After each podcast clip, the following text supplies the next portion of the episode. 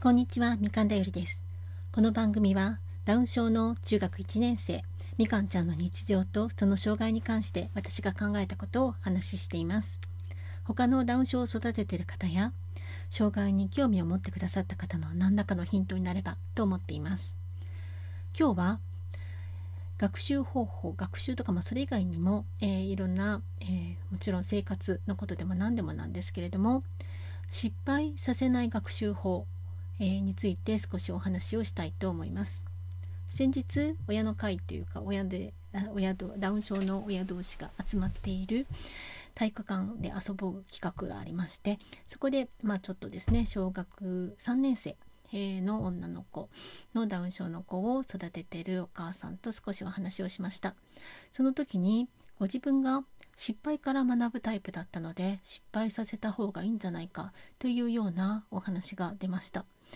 そして失敗から学ぶというのも確かに、えー、すごく大事なことなんですけれども私は知的障害がある私たちの 娘ダウン症がある私たちの娘にはこの失敗から学ぶというのではなく失敗をさせない学習法の方がいいんじゃないかと思っているということをお話ししました。それについてもう少しきっちりお話しした方がいいかなと思ったので今回のテーマに選びました。この失敗をさせない学習法というのは、まあ、エラーレスラーニング、まあ、というふうに呼ばれたりもします。こちらは誤りや失敗をさせない学習法ということでできることからすごくスモールステップ、を積み重ねて失敗をさせないということに重点を置いています。簡単な例えば日常の動作でいきますと赤ちゃんのお世話をする時によくやったと思うんですが例えば最初靴下を普通に履くことができないのを、えー、半分履かせておいてかかとだけをクッと上げさせる。それではいできたね。っていう風にやる、えー、次はまっすぐな形にこう履けるような形に靴下を並べておいてそこで履かせる。っていうのが簡単なこのスモールステップ型ですよね。あるいは手助けを事前にいろんな形で分かりやすい形で目安にしておくというのもやり方の一つですね。例えばみかんちゃんはバイオリンを習っているんですけれどもまだ楽譜がきちんと読めません。あのバイオリンには4つの弦があそれが、えー、それぞれの音がですね高いところからねミラーレソっていう音なんですけれども楽譜に色をつけてなおかつ指番号をバイオリンの場合は人差し指が1番中指が2番、え、薬指が3番、え、小指が4番という指番号がついてるんですけれども楽譜に色分けで弦の、えー、色を書きそして、え指番号で123って書くことによって音符自体は読めなくてもその色と指番号で押さえる位置が分かるようにというような視覚支援をしています。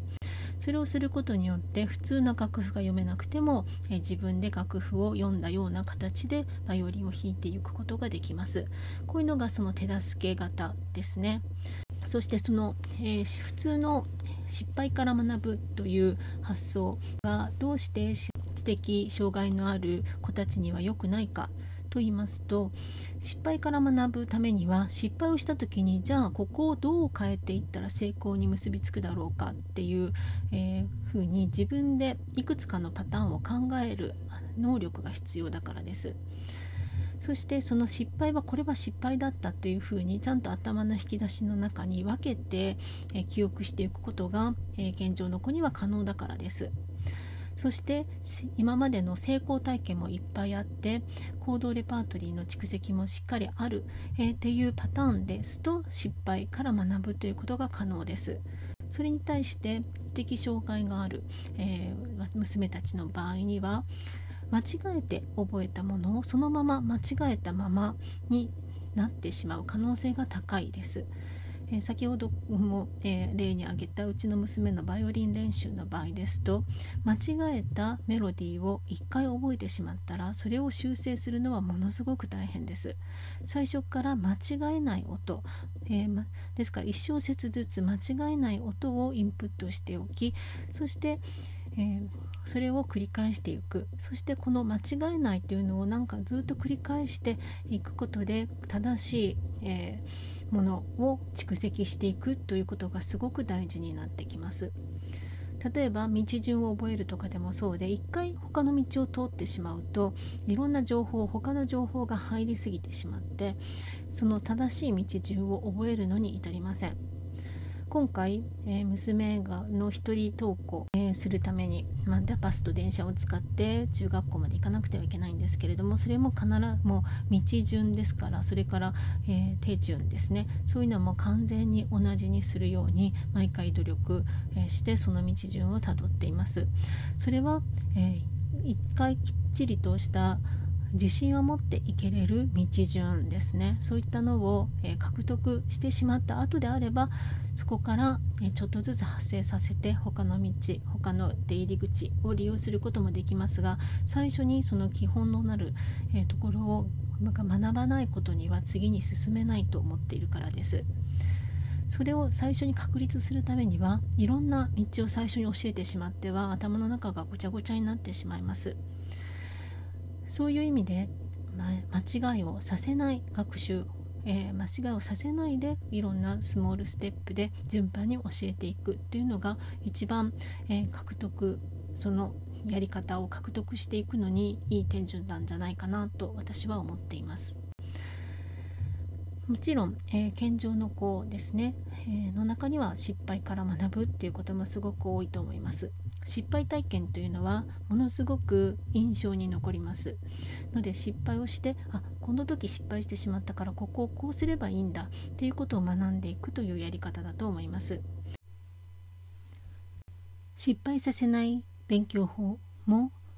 失敗を通じて失敗から学ぶ勉強法も鍵となってくるのは自己肯定感だと思います。自己肯定感が育ちにくいタイプの人。発達障害とかで自己肯定感が育ちにくい方は特に気をつけた方がいいと思います。そういう方は失敗させない勉強法をなるべく利用して物事を覚えていって自己肯定感を下げないようにした方がいいと思います。健常の方とかで普段自己肯定感がしっかり育っている方っていうのは、えー、であれば失敗から学ぶというやり方をやってもいいのかもしれません。ただしその失敗っていうのもどちらのやり方を採用するにしてもその自己肯定感を下げないためでという意味ではありますけれども失敗というのはいつでも失敗していいんだという肯定的な考え方で失敗を捉えることが必要だと思います。エラーレスのタイプですと失敗というのは本当に些細な失敗のことを指しますよね、えー、できないところからやりませんので失敗させないというのが基本です、まあ、ただ、えー、その状態でも、えー、ちょっとした小さい間違いというのは起きてしまうかもしれません。ただ、えそれは本当に次に成功するための本当に小さい失敗ですのでそれ自体はなんてことはない失敗なんだという雰囲気を作っておく必要があります。そして失敗から学ぶの方で考えていってもその失敗をすることでプラスにつなげていくんだからその失敗は悪いことじゃないんだ。決してその失敗をしたからといって自分が否定されるわけでも今までの努力が否定されるわけでもないんだ。という失敗を肯定的に捉えるように持ちかけて促していった方がいいのではないかなと思っています。今日も最後まで聞いていただきありがとうございました。素敵な一日をお過ごしください。さようなら。